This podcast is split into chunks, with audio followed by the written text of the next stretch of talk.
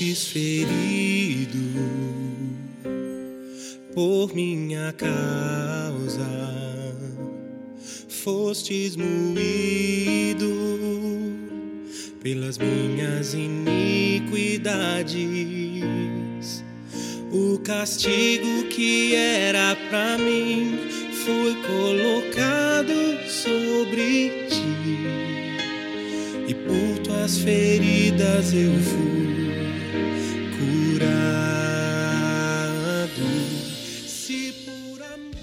Bem-vindo ao podcast de mensagens da Home Church no Japão.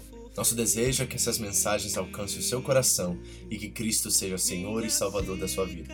Para mais informações sobre a igreja, entre na página do Facebook Home Church Japão. Deus te abençoe. Se eu for levado ao fogo por ouvir a tua voz,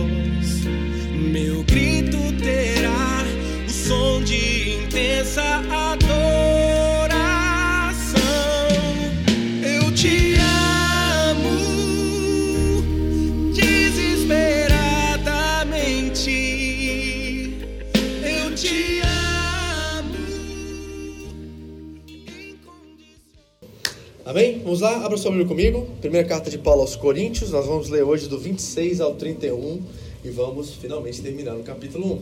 E Paulo continua a combater a divisão na igreja.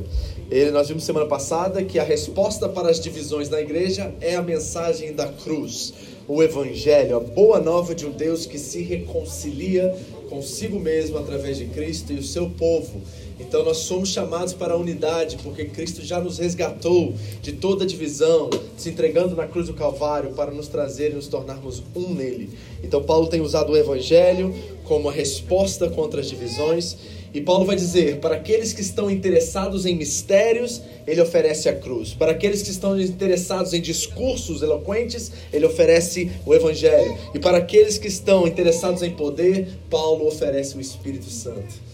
E esta é a proposta do nosso apóstolo, né? Aquele que, inspirado por Deus, nos trouxe a revelação da sua palavra. E nós vamos continuar a tocar nessa tecla. Paulo ainda está argumentando entre os coríntios sobre como evitar essas divisões. Esse, fã-clube que começou a existir dentro da igreja.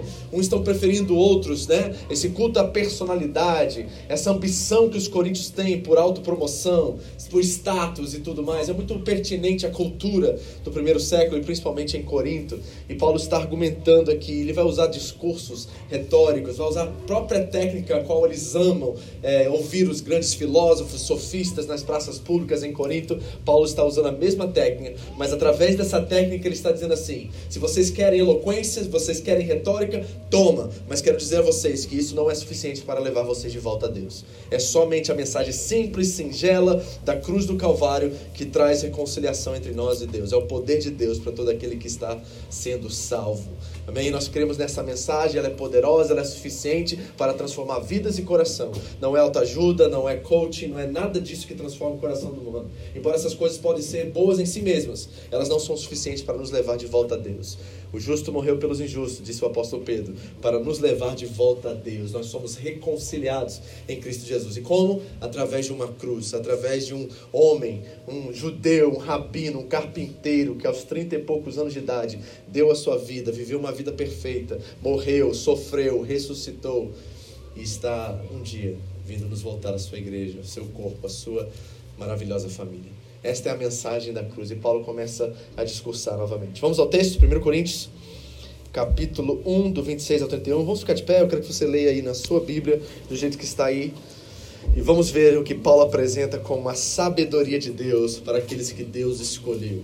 Nós vamos olhar hoje a escolha de Deus, a quem Deus escolheu. Eu espero que você faça um, uma análise de si mesmo, quem você era, né, antes de Cristo te conhecer. E quem sabe nessa noite você reconheça com gratidão o amor dele por você, a graça que se manifestou salvífica a todos os homens. E você está incluído nesse pacote aí, que é aqueles que creem no Evangelho. Amém? Vamos ao texto? Preparados? Vou contar até três. Leia na sua versão do que está aí na sua Bíblia. Não se preocupe com quem está do seu lado. Vamos lá? Três, dois, um. Irmãos, pensem no que vocês eram quando foram chamados. Poucos eram sábios, segundo os padrões humanos. Continue. Eu não sei se você já reparou a técnica de Paulo aqui no seu discurso aos Coríntios. Ele usa uma técnica retórica. Repare no texto que ele aponta três vezes, poucos eram. Eu não sei se você reparou isso, você disse isso três vezes. E ao mesmo tempo, na contrapartida, você disse três vezes também que Deus escolheu. Então repare que Paulo está trazendo esses três argumentos um contra o outro e tentando revelar para nós o que de fato salva o homem, o que é a escolha de Deus. Quem é Deus escolheu? Pessoas antes da fundação do mundo? Não. Deus escolheu aqueles que com humildade ouviram o evangelho, a mensagem da cruz e receberam e creram e foram salvos. Então Paulo começa a fazer esse discurso eloquente aqui, trazendo a retórica aos coríntios, para que eles também possam olhar para o apóstolo e dizer assim, ele tem conhecimento. Mas Paulo vai fazer uma jogada de mestre, de xadrez assim, dizendo, de um mestre. Porque ele vai virar isso de cabeça para baixo e vai apresentar para os coríntios que na verdade não é eloquência, não é retórica, não é conhecimento, não é sabedoria humana, é a sabedoria de Deus, o poder de Deus que é no próprio Cristo, o Cristo ressurreto. Então nós vamos começar a olhar agora esse argumento do apóstolo Paulo. E é super interessante porque nos ajuda a fazer uma alta análise. Nós vamos nos reconhecer aqui nesses, nesses textos. Vamos ver quem nós éramos, vamos ver onde nós estávamos, vamos ver de que família nós éramos. E nós vamos reconhecer que talvez que se não fosse a graça de Deus, nós não estaríamos aqui hoje sentados ouvindo essa mensagem de amor, sendo reconciliados com Deus. Então Paulo começa a trabalhar isso dentro de três camadas daquela sociedade greco-romana, que eram muito, muitos referenciadas reverenciadas pelos coríntios. Essas três camadas que eu vou citar né, eram camadas a qual se sustentava toda a sociedade greco-romana, né? Grécia, Roma, se sustentava diante dessas três camadas. Ele começa a usar isso como seu argumento. Então repare o primeiro que ele usa aqui. Vocês leram no texto aí, acompanhe o texto comigo. Diz assim: Poucos eram sábios segundo os padrões humanos. Sobre o que Paulo está usando? O intelectualismo aqui. E o que, que ele quer dizer com isso? Quem eram vocês, coríntios, quando a mensagem da cruz chegou até vocês? Existiam PHDs entre vocês? Existiam homens, mestres, né? filósofos alto, com alto conhecimento, pessoas que eram famosos entre vocês? Quem estava? Quem vocês eram? Eram pessoas com alto conhecimento, com grande eloquência retórica e sabedoria? Não. Vocês não eram intelectuais, vocês eram pessoas comuns, simples, pessoas que ouviram uma mensagem e creram. Paulo está trabalhando contra o intelectualismo que existia naquela cultura e também dentro daquela igreja. Eu me lembro muito bem, por exemplo, em João 3, quando Jesus tem aquela conversa com o grande mestre dos fariseus chamado Nicodemos. É interessante como Jesus coloca e começa a colocar seus pontos sobre novo nascimento, sobre esse poder sobrenatural de Deus que se manifesta aos homens e transforma o coração deles. E aí Nicodemos vai dialogando com Jesus e ele não entende essa mensagem. Ele diz: "Como posso eu, um homem já velho, voltar ao ventre da minha mãe?" E Jesus vai dizer que é necessário nascer de novo. Mas as palavras de Jesus, num certo ponto daquela conversa, ah, sabe, entram no profundo do coração de Nicodemos. E Jesus diz assim: como pode ser isso? Jesus disse: Você é mestre em Israel e não entende essas coisas. Você é mestre em Israel e não está discernindo as coisas espirituais a qual eu estou falando com você. A mensagem da cruz não é para os intelectuais, não é para os sábios desse mundo, não é para gente cabeçuda com grandes e inúmeros diplomas na sua parede. É uma mensagem tão singela, tão tranquila, tão simples que até uma criança pode captar. É isso que o apóstolo Paulo está dizendo aos coríntios. Eles reverenciavam os intelectuais, mas Paulo está dizendo que somente os pobres de espírito. É isso que Jesus chama os bem-aventurados no livro de Mateus, lá no Evangelho de Mateus. É só os pobres de espírito, os humildes de coração, que conseguem captar a singeleza e o poder que há nessa mensagem. Paulo começa a discursar contra o intelectualismo que existia, ou a esperança, o desejo dos coríntios de serem cabeçudos intelectuais. Ele diz que a mensagem da cruz não alcança isso. Segundo argumento que ele usa, reparem comigo, poucos eram poderosos. Ele está argumentando contra o status social agora. Eu pergunto a vocês aqui, entre nós aqui, quantos de vocês eram de classe alta aqui quando conheceram o Evangelho de nosso Senhor Jesus Cristo? Bom, vocês são imigrantes né? Vocês estão longe da sua pátria, vocês estão longe das suas famílias e provavelmente, eu posso dizer isso sem medo de errar, que 99,9% de vocês estão aqui por questões financeiras. Foi essa a razão pela qual meus pais foram para os Estados Unidos em 1988. Dinheiro. Não tinha como manter a família e foram em busca desse sonho de manter e de construir um futuro para eles. Então, poucos de nós eram de alta classe social aqui. E os coríntios também, a maioria eram pobres, eram escravos, eram pessoas de classe social baixa. E na cultura greco-romana daquela época, ou você era um pebleu, um pobre, miserável, ou você era um patrício, alguém da alta classe social, um aristocrata dentro daquela comunidade. E Paulo olha para a igreja de Corinto e diz assim: Ei, poucos de vocês eram de alta classe social. Tem um homem em Romanos, quando Paulo está escrevendo, ele escreve de Corinto a carta aos Romanos, e ele menciona um homem chamado Erastus lá. Erastus era de Corinto e ele era administrador do governo naquela região. Era um dos poderosos que existiam dentro da igreja, da igreja de alta classe, mas em sua maioria eram escravos e pobres na igreja de Corinto. E Paulo está olhando para eles dizendo assim: vocês reverenciam aqueles que têm alta classe, aqueles que têm poder, que têm dinheiro, mas isso a mensagem não alcançou vocês. Ela alcançou vocês quando vocês eram pobres, miseráveis. E lá em Lucas, quando Jesus começa a mencionar as bem-aventuranças, as evidências daqueles que estão no reino de Deus, em vez de usar o que Mateus usa de pobres de espírito, Lucas vai dizer, Lucas vai dizer, bem-aventurados são os pobres. Ele não coloca em espírito. Então, os pobres e os pobres de espírito são aqueles que alcançam o reino de Deus, porque eles não têm nada a perder. Está entendendo? Quando você conheceu a Cristo, você tinha algo a perder e que você considerou essa perda? Porque se nós não temos nada a perder, meu amigo, tudo que nós temos é Cristo. A única coisa que nos resta quando nós não temos mais nada a perder é Cristo. Mas se tem algo a qual nós buscamos, se tem segundas intenções na nossa busca a Deus, provavelmente quando essa coisa que nós estamos procurando corre riscos, nós com certeza iremos negociar aquilo que é de mais precioso e mais simples, que é a mensagem da cruz. Nós precisamos pensar sobre isso hoje. Quantos de vocês aqui, Home Church GIF, vocês que moram nessa região, vocês que vieram do Brasil, são de alta classe, são da elite. São pessoas assim que já estão muito bem resolvidas na área financeira e nem precisam mais trabalhar hoje em dia. Quantos estão aqui entre nós? Nenhum. Não há pessoas assim. E Paulo está levando aos coríntios, vocês também eram assim. A, simple, a simplicidade, o amor, foi isso que alcançou vocês. Essa é a segunda coisa que ele fala. Terceira coisa, dos poucos eram, que é a técnica retórica que ele usa. Ele diz assim, ó, poucos eram de nobre nascimento. Sobre o que, que ele está falando? Sobre a hereditariedade que existia naquela cultura. Ou você nascia na classe social rica, ou você nascia na classe social pobre. Isso tem muito na Índia hoje, esse sistema de casta. Ou você é pobre, ou você é rico, você não pode subir de classe social. Você nasceu e seu destino é ficar dentro daquela classe social. E o sangue na cultura greco-romana era fundamental. De que sangue você era? Royal, né? De, de classe alta, dos reis, dos grandes poderosos em Roma e em Grécia, na Grécia, ou você era da classe dos, pe, dos pebleus, dos patrícios ou dos pebleus? E Paulo vai olhar para a igreja de Corinto e vai dizer assim: poucos de vocês tinham sangue azul, é o que a gente fala hoje em dia, né? Poucos de vocês tinham, sabe, nobreza, eram da classe nobre dessa cultura. Não. Quantos de nós aqui somos dessas classes, gente? Certo? Cadê a galera da Zona Leste? Cadê a galera da Zona Sul, da Zona Norte? A gente brinca com esses termos, mas é anunciando que nós somos povão, não é isso? Nós somos povão, brasileiro é povão. E nós somos mesmos povão, e essa mensagem alcança o povão. São aqueles que são pobres de espírito, pobres de coração, aqueles que recebem a mensagem sem se preocupar com a sua vida social, financeira. Tá vendo? Esses são preconceitos sociais que existiam naquela cultura e se começaram a se transmitir dentro da igreja. E essas divisões estão acontecendo porque uns estão preferindo Paulo, o fundador da igreja, outros Apolo, grande, eloquente homem de discurso lindo, maravilhoso, outros preferindo a Pedro, o grande líder da igreja, e outros até o próprio Jesus, somente Jesus, ninguém mais a não ser Jesus. E Paulo começa a argumentar contra essas camadas sociais que trazem preconceitos dentro da igreja e separam as pessoas. E nós podemos correr o mesmo risco.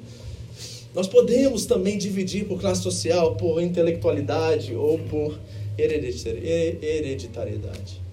Nós temos que ter cuidado com isso. E Paulo vai argumentar contra essas camadas sociais, contra esses preconceitos. E vamos ver o que Paulo argumenta aqui. Vamos ver quais são as respostas contra esses preconceitos que estão dividindo a igreja. Paulo começa dizendo assim, e três vezes: Mas Deus escolheu.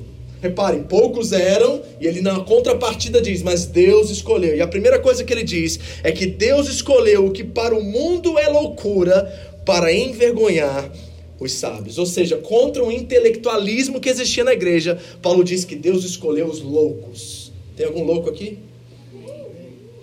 Pastor, você está falando aquele que fica babando os cantos assim? "Ah, ah". Não, não. A palavra no original não é esse tipo de louco. Certo? Não é uma pessoa que tem incapacidade mental, mas incapacidade intelectual. Ingênuo. Uma pessoa humilde. Uma pessoa que não tem capacidade de entender toda a profundidade de todas as coisas, mas na singeleza, na simplicidade da mensagem da cruz, ela capita, ela entende, ela recebeu e por isso ela foi transformada. Embora os coríntios estão, estão escolhendo os intelectuais, Paulo está dizendo: vocês não eram intelectuais, vocês eram tolos, eram ingênuos, era gente que tinha pouca capacidade de entender, mas vocês entenderam, porque o que vocês entenderam não veio de homens, veio do próprio Espírito de Deus. Quantos de nós aqui éramos, éramos assim, gente? Gente comum, gente povão. É esses que Jesus chama dos pobres de espírito. Contra o intelectualismo, Paulo aponta para aqueles que são loucos e que a loucura do mundo não consegue entender.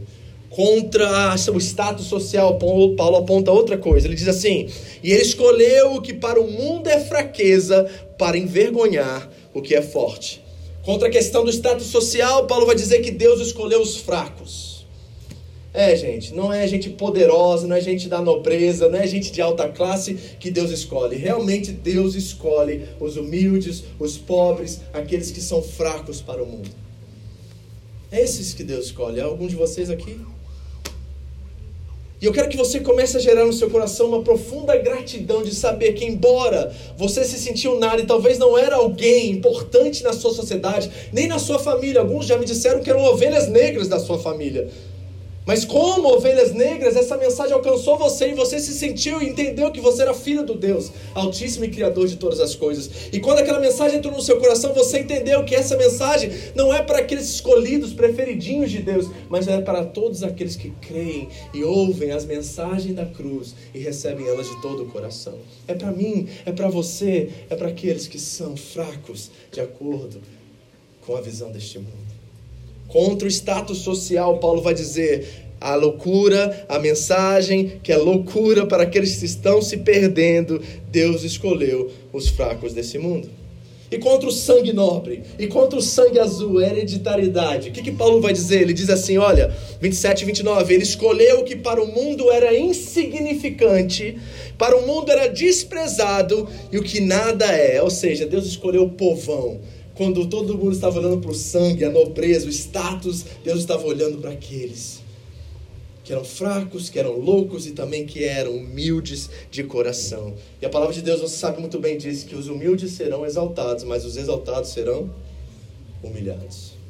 A mensagem é para vocês, queridos. Essa mensagem foi preparada, pronta para alcançar corações receptivos, corações que creem, corações crédulos, ingênuos, fracos, pessoas que diante do mundo não tinham nada a oferecer, diante das famílias não tinham nada a oferecer, não eram sangue azul, não eram poderosos, não tinham dinheiro. Essa mensagem é para todos aqueles que creem em Cristo e recebem a Cristo dessa forma humilde de coração. Paulo continua, e ele diz assim: para reduzir a nada o que é a fim de que ninguém se vanglorie diante dele, para reduzir a nada o que é. Enquanto nós não chegarmos a um local, a um lugar no nosso coração, na nossa vida, a qual nós reconhecemos que nada temos e nada somos sem Cristo, nós não descobriremos o poder que há nessa mensagem. Jesus tem que ser tudo para você. Jesus tem que ser a sua única fonte de alegria, a única fonte de realização, de certeza. E qualquer coisa que distorce, ou qualquer coisa que atrai você, que não seja Ele, a fonte, o Logos, a razão da vida, irá levar você para uma fome, para uma sede existencial que jamais será saciada ou suprida por ninguém. Muitas pessoas vão depositando suas vidas em carreira profissional, em trabalho, em relacionamentos afetivos como casamento, namoro etc. Em vícios, em jogos e tantas outras coisas, vão tentando saciar disso e buscar disso sentidos para a sua vida, mas não conseguem, porque essas coisas não podem, não têm poder em si mesmos para saciar a sede existencial e o vazio que existe em nossos corações. É somente aquele Deus que nos reduz a nada e nos torna insignificantes para nos provar o quanto nós somos amados ao entregar seu filho na cruz, é que nós descobrimos o verdadeiro poder que há nesta mensagem. Ele reduziu a nada o que é. Os poderosos, Deus reduziu a nada. Os intelectuais, Deus reduziu a nada. Aqueles que tinham alto status dentro da sua sociedade, dentro de Corinto, Deus reduziu a nada. Para quê? Para que a glória dele seja vista através dos fracos, dos humildes, dos pobres e daqueles que receberam com singeleza a mensagem da cruz. É para nós. O poder está na simplicidade, está na graça que é repartida de Deus e do próprio Senhor para todos aqueles que coloquem a sua esperança nele. E esses descobrem uma nova vida, uma nova criação, como as crianças mesmo disseram aqui hoje: aquele que está em Cristo é nova criação e as coisas velhas se passaram. Tudo, tudo se faz novo. Tudo se faz novo. E aí Paulo faz uma jogada de mestre que eu achei sensacional. Por quê? Imagine você no auditório ouvindo essa carta e essa carta sendo relida para esse corpo local de irmãos, talvez 30, 40 pessoas na igreja de Corinto, e eles estão lendo e Paulo está levantando a bola deles, né? Olha, vocês não eram de sangue azul, mas Deus escolheu vocês. Ai, vocês não eram intelectuais, mas Deus escolheu vocês. Vocês não eram ricos, vocês não eram de grande status na sociedade de vocês, mas Deus escolheu vocês. E aí pense naqueles irmãos enchendo o peito, dizendo assim: Uau, eu sou o máximo, Deus me ama, Deus é o tudo para mim. E aí Paulo faz uma jogada de mestre de uma coisa tão sensacional que ele vai dizer assim: antes que vocês pensam que vocês são alguma coisa, lembre-se que vocês continuam sendo insignificantes e nada. E é só o poder de Deus, o amor deles por vocês e o que ele já fez por vocês em Cristo Jesus que fazem vocês serem quem vocês são. Não se vanglorie diante dele não acha. E sabe, isso é um risco que nós corremos, porque às vezes nós não somos seduzidos pelo poder, mas somos vítimas da autocomiseração. Tem muita gente pobre que não é humilde de coração. E tem muita gente rica que não é arrogante. Você sabia disso? Elas não são vítimas das suas circunstâncias, mas embora são pobres como os coríntios eram, aquela igreja era extremamente pobre, eles se alegravam do seu status diante de Deus, de serem filhos do Deus Altíssimo, e sabiam que havia uma herança, uma esperança muito maior para eles na vida por vir. Eles esperavam por isso, de serem co-herdeiros com Deus, co-herdeiros com Cristo, herdeiros de Deus e co-herdeiros com Cristo. A esperança deles não estava no momento agora, e essa mensagem é para todos nós aqui. Nós estamos, infelizmente, colocando muito da nossa esperança nas coisas desta vida e nós estamos cada dia mais insaciáveis. Nós estamos cada vez mais em busca de alguma coisa que venha suprir essa ansiedade, essa preocupação, esse temor e esse medo que existe em cada um de nós. E nós não entendemos que tudo que nós precisamos é Cristo. Ele é a fonte de toda a sabedoria, de todo o poder. Ele é a loucura revelada de Deus que sacia todo o coração que simplesmente pedir. Enquanto Cristo não for tudo na sua vida, Ele não vai ser nada para você. É isso que Paulo está anunciando. Porque, queridos, eu quero que você reconheça que Paulo não está colocando panos quentes ou, de certa forma, cobrindo o perfil, as características dessa igreja e dos irmãos que ali estavam. Paulo quer acentuar ainda mais a condição que eles estavam, para que eles reconheçam que tal amor alcançou eles, que tal graça chegou até eles. E Paulo é muito direto. Posso mostrar para vocês o que ele pensava acerca dos coríntios e como ele lia aquela igreja? Abra comigo na primeira carta de Paulo aos Coríntios, no capítulo 6. Nós vamos passar por lá daqui a um tempo. Mas olha o perfil da igreja de Corinto para que você entenda o tamanho da graça que chegou até eles. 1 Coríntios capítulo 6, versículos 9 a 11.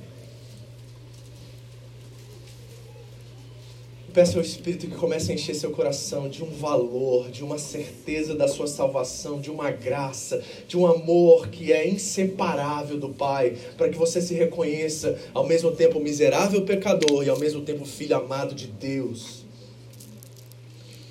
Diz assim o texto em 1 Coríntios 6, de 9 a 11.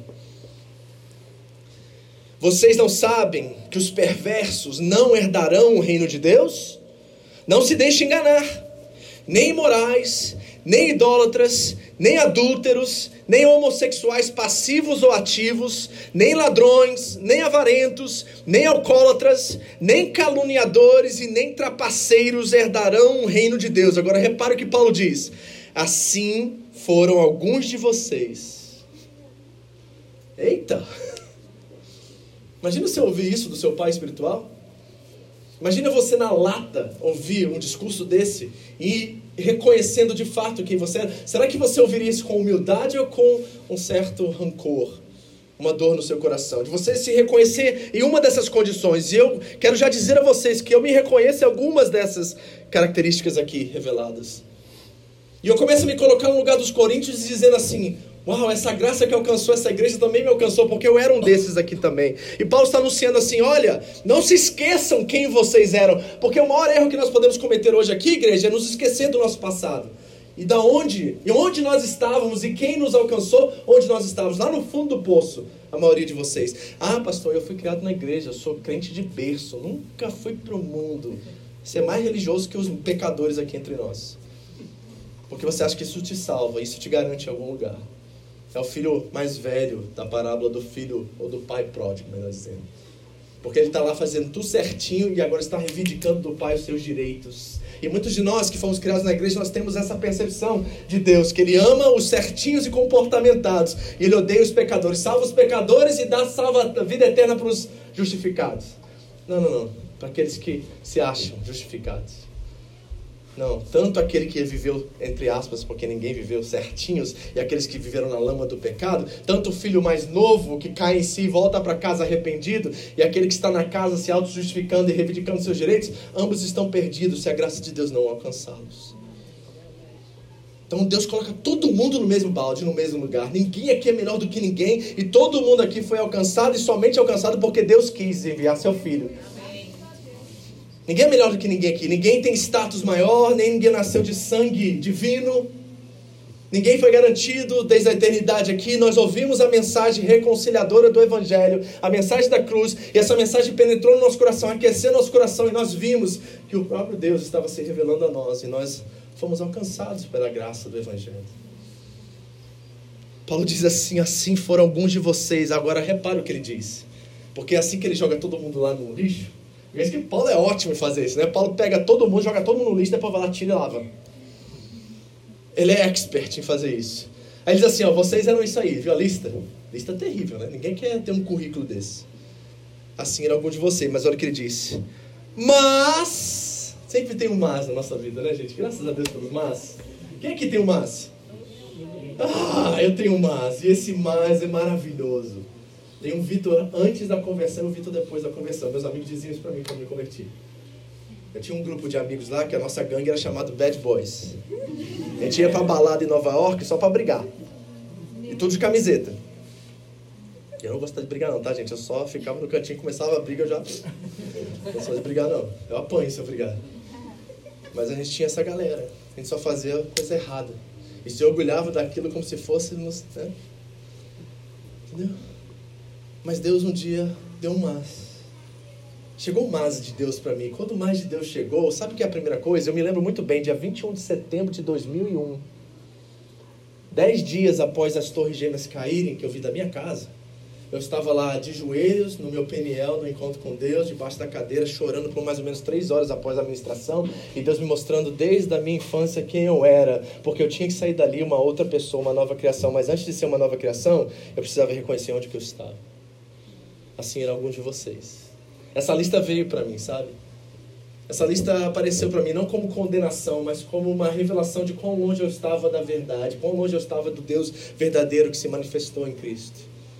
E não foi uma, um peso de condenação brutal que me matou naquele dia. Sim, me matou, mas não era isso. Era uma mensagem de conforto e ao mesmo tempo de confronto.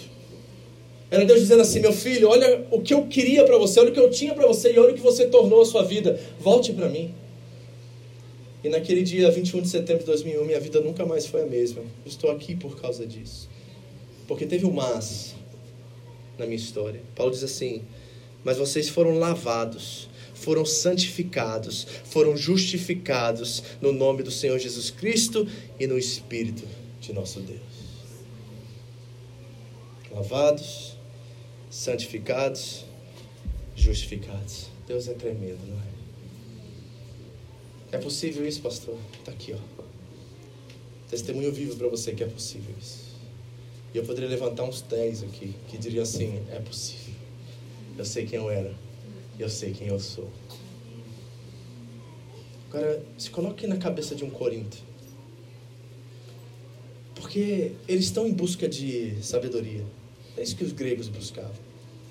E os judeus ali no meio em busca de milagres e poder. As duas coisas estão muito bem reveladas aqui. E Paulo começa a falar sobre a sabedoria de Deus. Isso chama a atenção imediatamente dos coríntios, porque eles buscavam sabedoria em todos os lugares. E Paulo está revelando que Cristo é a sabedoria. E tudo que eles precisavam fazer era se render a Cristo, que eles teriam tudo que eles têm buscado por todas as suas vidas.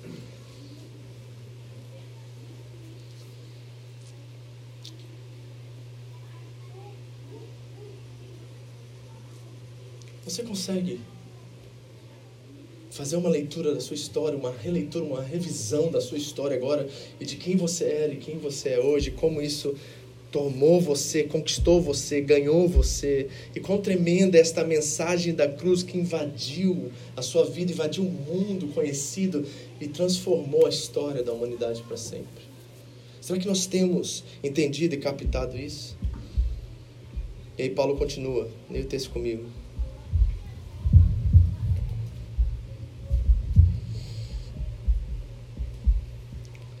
Versículo 30 e 31. É, porém, por iniciativa dele que vocês estão em Cristo Jesus. Reparou? Não é iniciativa nossa. Foi Deus que preparou tudo. Foi Deus que quis que você estivesse aqui. Não foi por seu desempenho, sua performance, não foi pelo seu mérito, não foi por algo bonitinho que você é, por ser um filho comportado, ou por ser um bom menino. Não é. Jesus não é e Deus não é Papai Noel. Amém, gente? Não é. E também não é um ditador, um carrasco que está lá no céu mandando raio para todo mundo que erra e falha. Não, também não é um carrasco, um ditador e não é Papai Noel. Ele é o Deus que manifestou sua graça a todos os homens e por iniciativa própria, por ser amor, decidiu salvar todos aqueles que creem antes da fundação do mundo? Não, não, não, não. O único escolhido antes da fundação do mundo é Cristo. E todos que estão em Cristo e pela fé creem nele são escolhidos de Deus, são filhos de Deus. O nosso Espírito testifica que nós somos filhos de Deus. Diz Paulo aos Romanos. Então, amados, nós precisamos entender que isso é iniciativa de Deus. E pense no extraordinário disso. E pense no absurdo. O Kierkegaard, que é um dos grandes filósofos cristãos, vai dizer que Deus é o, o último absurdo. Como é que pode um Deus de amor, um Deus perfeito, um Deus santo, descer, se condenser ao ponto de encontrar com pecadores miseráveis, sujos como eu e você. Ele acha isso absurdo. E realmente, se formos pensar, é absurdo, porque lá na Trindade, Deus Pai, Deus Filho, Deus Espírito Santo, não havia carência, não havia falta. Deus não criou você porque ele tinha ausência de relação, porque nos três havia relação completa, harmonia completa. Eles estavam supridos e não havia deficiência nem carência de nada. Ele nos criou porque ele quis. Deus não estava com saudade de conversar com alguém, como muitos dizem por aí. Deus estava sozinho e decidiu criar a humanidade. Não, não, não. Ele, ele, a única razão pelo qual Deus criou cada um de nós, eu e você, é para a sua glória e por seu infinito amor. Que Deus é esse, igreja. Que Deus é esse que tem iniciativa primeiro e vem ao nosso encontro. Não somos nós que vamos a Deus. Repare uma coisa: essa coisa que nós falamos na igreja evangélica de nós aceitarmos a Cristo, para mim é muito equivocado. Ninguém aceita Cristo, é Cristo que nos aceita. Entendeu? No dia que eu aceitei Jesus, você não aceitou Jesus. Jesus apareceu na sua história e você foi tomado por um maravilhamento que levou você a Ele, mas quem conduziu tudo foi Ele, a iniciativa foi toda dele. Ninguém aceita Jesus, é Ele que nos aceita. Que amor é esse, igreja? E ele continua: E esse Cristo Jesus, o qual se tornou sabedoria de, para, de Deus para nós, isto é, justiça, santidade e redenção. Que coisa linda isso! Justiça, santidade e redenção. É isso que Cristo se tornou. Paulo vai dizer aos Coríntios no capítulo 5: aquele que não tinha pecado, Deus o fez pecado por nós, para que nele fôssemos feitos justiça de Deus. Em Cristo a justiça de Deus é manifesta a todos os homens, porque todos os pecados estão destituídos da glória de Deus. Justiça. Não é nossa justiça. Não é nosso ato, é justiça dele, sem merecermos, é graça. Justiça. A sabedoria de Deus se revelou em justiça. Que coisa mais linda e mais maravilhosa.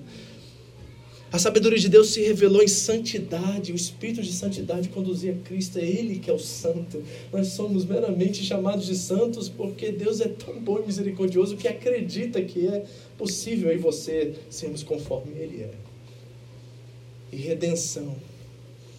Porque diz também no texto que aquele que era Cristo não veio para ser servido, mas para servir e dar a sua vida em resgate de muitos. Ele pagou a fiança, ele pagou o preço pelo nosso pecado, ele se entregou o seu sangue nos purificou, nos lavou, nos justificou, nos santificou e por isso hoje nós temos direto acesso ao Pai. Ele é justiça, Ele é santidade, Ele é redenção. E aí Paulo termina citando o profeta Jeremias. Eu queria ler esse texto com vocês para a gente fechar aqui e fazer uma autorreflexão nessa noite, dizer assim: olha quem eu era e olha quem eu sou, olha quão corrupto, quão pecador, quão miserável, olha o meu histórico. Nem meus pais, se soubessem tudo o que eu fiz, me aceitariam, mas eu tenho um Deus que é criador de todas as coisas, o Senhor do universo, o perfeito e santo, que me aceitou. Ele termina dizendo: Pois Cristo é justiça, santidade e redenção, para que, como está escrito, quem se gloriar faz o quê? Glorie-se no Senhor. Vamos ver onde está isso no texto bíblico? Está lá em Jeremias, no capítulo 9. Abra comigo rapidamente. Versículos 23 e 24. E olha que coisa linda.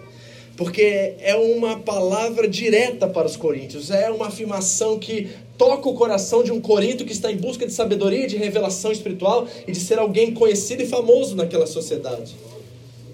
E Paulo vai usar Jeremias, o profeta que foi chamado, escolhido desde o ventre da mãe, que tinha uma timidez e uma vergonha, e não se sentia usado, se sentia o, o mosquito do cocô do cavalo do bandido.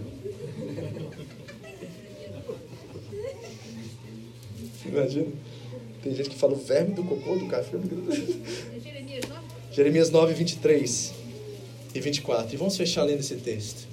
E vamos fazer duas coisas aqui para a gente fechar. Diz assim o texto, olha, Jeremias 9, 23 e 24 é o que Paulo cita aqui para os Coríntios, ele diz assim: Jeremias falando, assim diz o Senhor: Não se glorie o sábio em sua sabedoria, e nem o forte em sua força, e nem o rico em sua riqueza, mas quem se gloriar, glorie-se nisto em compreender-me e conhecer-me, pois eu sou o Senhor e ajo com lealdade, com justiça e com retidão sobre a terra, pois é dessas coisas que eu me agrado, declara o Senhor. É 1 Coríntios 1, 30, 31, 27 a 31, completamente aqui parafraseado de Jeremias, que Paulo aponta para os coríntios, que em busca de sabedoria, riqueza e poder. Ele diz assim: quem se glorie, não se glorie nessas coisas, glorie-se em conhecer-me e compreender-me. Porque eu sou lealdade, eu sou justiça, eu sou retidão, eu sou santidade. Sabe que nós devemos nos gloriar cristãos, discípulos de Jesus Cristo de Nazaré, crentes em Cristo Jesus, gloriar-nos em conhecê-lo e ser conhecido dele em querê-lo, em desejá-lo e em desejar compreendê-lo, porque ele é a fonte de toda a existência, ele é a fonte de todas as coisas e nele estão todo o sentido que nós precisamos na vida. Não está num namoro, não está numa profissão, não está em nada, está nele. E se você continuar buscando riqueza, sabedoria e todas essas coisas, força em outras coisas, essas coisas irão decepcionar e frustrar você um dia. Mas se você buscar nele, todas essas coisas se tornam úteis e se tornam ferramentas a qual Deus usará para a glória dele na sua vida. Então vamos fazer duas aplicações para a gente fechar. Primeira coisa, reconheça quem você era, reconheça como você estava e reconheça de onde você veio. Você pode fazer esse exercício mental, imaginário nesse momento agora? Feche seus olhos, 30 segundos. Eu quero que você viaje no tempo. Imaginação, não é. Nós estamos fazendo retroação aqui, nada disso. É só você lembrar onde você está como estava a sua vida como triste talvez você estava dependente de tantas coisas e pessoas, sua vida dependia de tantas outras coisas menos de Deus, e de repente uma luz brilhou sobre a sua vida, de repente você encontrou com o Salvador de toda a terra. Quem era você? Onde você estava? E de onde você veio? Quando ele te chamou. A iniciativa foi dele, você lembra disso? Eu lembro, a iniciativa foi dele comigo, porque eu fui convidado para um futebol e acabei dentro de uma célula. E por mais ou menos seis meses antes da minha, do meu encontro com Jesus em Peniel, eu era visitado por Deus semana após semana naquela casa daquele irmão. E ali Deus começava a preparar tudo aquilo que Ele tinha para mim, todos os sonhos e projetos e tudo que Ele desejava me usar para a glória dele para fazer. Ele me alcançou, eu não cheguei até Ele, foi Ele que me encontrou. Então quem era você? Onde você estava? De onde você veio? Quantos de vocês aqui eram poderosos? Quantos de vocês aqui eram intelectuais, sábios? Quantos de vocês eram da alta classe? Quantos de vocês eram de sangue azul? Paulo disse. E a segunda coisa, pode abrir seus olhos. O que que esse reconhecimento produz? Gratidão, alegria, satisfação e principalmente segurança? Porque quando você reconhece de onde ele te tirou e aonde você está hoje, primeiro é o sentimento de gratidão, a qual você não merece. É graça. Segundo é o sentimento de alegria de saber que você agora é reconhecido por ele como filho e filha dele. E terceiro é uma segurança de que nada pode separar você do amor dele. Quando isso está muito bem definido em nossos corações, não é namoro, viu, Elvis, que vai trazer isso para você. Viu, Letícia? Não é o Elvis que vai te dar isso. Não, ele não tem capacidade, nem ela tem de suprir isso para vocês. Mas é nele que vocês dois encontram isso. E quando os dois estão focados em encontrar isso nele, vocês não ficam extraindo um do outro nessas coisas. Não é trabalho, viu, galera do Zanguiô? Que vai te dar significância, que vai te dar valor nesta vida. Não, isso é só desgaste. É vaidade, de acordo com o escritor né, dos Eclesiastes, o grande Salomão. Isso é vaidade. É vaidade. O que vale mesmo, ele vai dizer lá no capítulo 12, é temer a Deus. Então, meus irmãos, eu quero pedir a vocês nessa noite que essa reflexão que nós fizemos aqui e isso que nós estudamos aqui, que é direto do coração de Deus para nós, possa transformar-nos de dentro para fora e nos levar a sentirmos gratos, alegres e seguros em Cristo Jesus. Eu quero orar por você. Pai querido, em nome de Jesus. Se alguém aqui nessa noite que ainda não te conhece e não te compreende, como disse o profeta, que haja um desejo agora, a iniciativa é tua, tua palavra diz, Senhor. Então, Senhor, nós pedimos pela tua iniciativa na vida dos meus irmãos que estão aqui, na vida dos nossos visitantes que estão aqui. Senhor, eu te peço pela iniciativa na vida daqueles que são de berço dentro da igreja, ou daqueles que já estão há 20, 30 anos dentro da igreja, mas ainda não tiveram essa experiência de novo nascimento contigo. Senhor, sopra Espírito Santo sobre o coração e a mente deles agora. Amados, retire toda a distração agora todo e qualquer pensamento que bloqueie a voz do Espírito sobre a sua consciência. E ouça o Espírito falar ao seu coração: Eu te formei, eu te gerei, eu te criei, eu te fiz para a minha glória. E tu és meu filho amado, a quem eu tanto me agrado. Volta para mim. Para vocês que têm significado o trabalho, os relacionamentos, as coisas acima de Deus, Deus está te chamando hoje. Volta porque essas coisas são insuficientes, Ele é o único suficiente. Vocês que têm buscado status, riqueza, poder, intelectualismo, seja o que for que distrai você hoje, hoje diz: Eu sou a única fonte de sabedoria, de prazer, de satisfação. E o status que eu te apresento hoje é de filho e filha. E tudo isso é tudo que você precisa para acordar amanhã e para viver essa vida. Senhor, que a mensagem da cruz, poderosa em si mesma, embutida de poder, que transforma corações, alcance essas vidas nessa noite. E que as pessoas começam com gratidão a reconhecer onde estavam, quem eram, de onde vieram. E começam a ver, Deus, lá no retrovisor de suas próprias vidas, o quão bom o Senhor é, o quão misericordioso o Senhor é, e quanto o Senhor fez em Cristo Jesus, numa cruz sanguenta, a mensagem da cruz, que é a, a pregação da cruz, que é loucura para aqueles que estão perecendo, mas para nós que estamos sendo salvos, é o poder de Deus. É o poder de Deus. Transforma-nos nessa noite, Senhor. Transforma-nos nessa noite. Eu sinto o Espírito me chamar para um, um apelo nessa noite. Eu quero fazer um apelo não é para os que estão nos visitando, ou os que não se converteram, ou para aqueles que vocês já sabem que estão distantes de Deus ou no caminho de distância a Deus. Eu estou chamando você que hoje pela primeira vez talvez entendeu a distância que Deus percorreu para alcançar e chegar até você. E hoje, com lágrimas, com gratidão, com uma profunda certeza de segurança na sua identidade, na sua hereditariedade de filho hoje, você se reconheceu pela primeira vez nessa noite aqui como de fato alguém amado de Deus, alguém ao qual Deus fez o que era impossível o homem fazer para chegar até você. Paizinho, por favor, transforma-nos. Muda nosso coração de pedra, um coração de carne, Senhor. E que o Evangelho, a boa nova do reino de Deus, penetre profundamente em corações, dissipando todos os ídolos, todas as fontes de segurança, tudo aquilo que nós nos apegamos como qualquer sentimento de vida ou de segurança nesse momento, nesse tempo, nesse mundo. E te coloca, coloca-te, Deus, no centro do nosso universo, coloca-te no centro do nosso coração. Pai, retoma o seu lugar. Retoma o seu lugar, Senhor. Em nome de Jesus.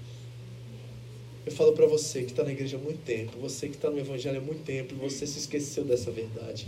Você se esqueceu de viver a vida em gratidão. Só murmuração e reclamação saem dos seus lábios. Eu quero que você volte à vida. Eu quero que você saiba quem você é, onde você estava. Reconheça o que Paulo diz aos Coríntios: muitos de vocês eram assim, mas vocês foram lavados, foram justificados, foram santificados em Cristo Jesus. Então sejam gratos. Ele vos alcançou. Ele teve a iniciativa e foi até você. Então deixem de lado toda mentira, todo orgulho, toda soberba, todo vício, toda e qualquer coisa que te afasta dele. E hoje, volte. Volte para ele, volte para os pés do único suficiente para te satisfazer e trazer sentido para a sua vida. Eu não vou pedir para você vir à frente, mas alguém aqui que entendeu essa mensagem nessa noite, não se onde você está, eu quero orar por você. Amém. Deus te abençoe.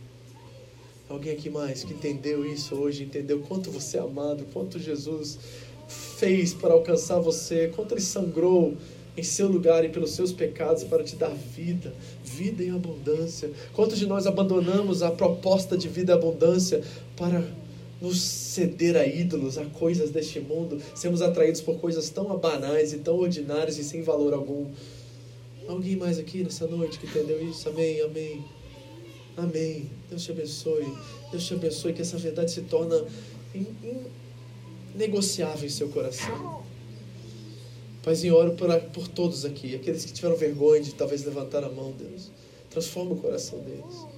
Que a mensagem da cruz, o poder de Deus que transforma vidas, alcance todos os corações aqui e nós nos tornemos uma igreja, Deus, que vive o Evangelho, que respira o Evangelho, que ama o Evangelho e que tem o Evangelho como centro da sua história, Deus. É a minha oração nessa noite, Senhor. Em nome de Jesus. Eu te amo.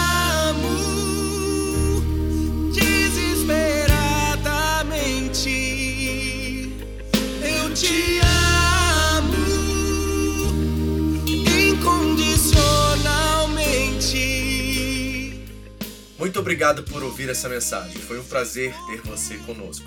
Entre em contato Home Church Japão no Facebook. Nos deixe saber como Jesus transformou a sua vida.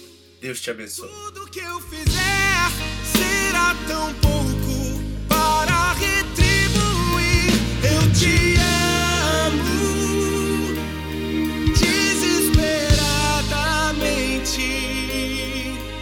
Eu te amo.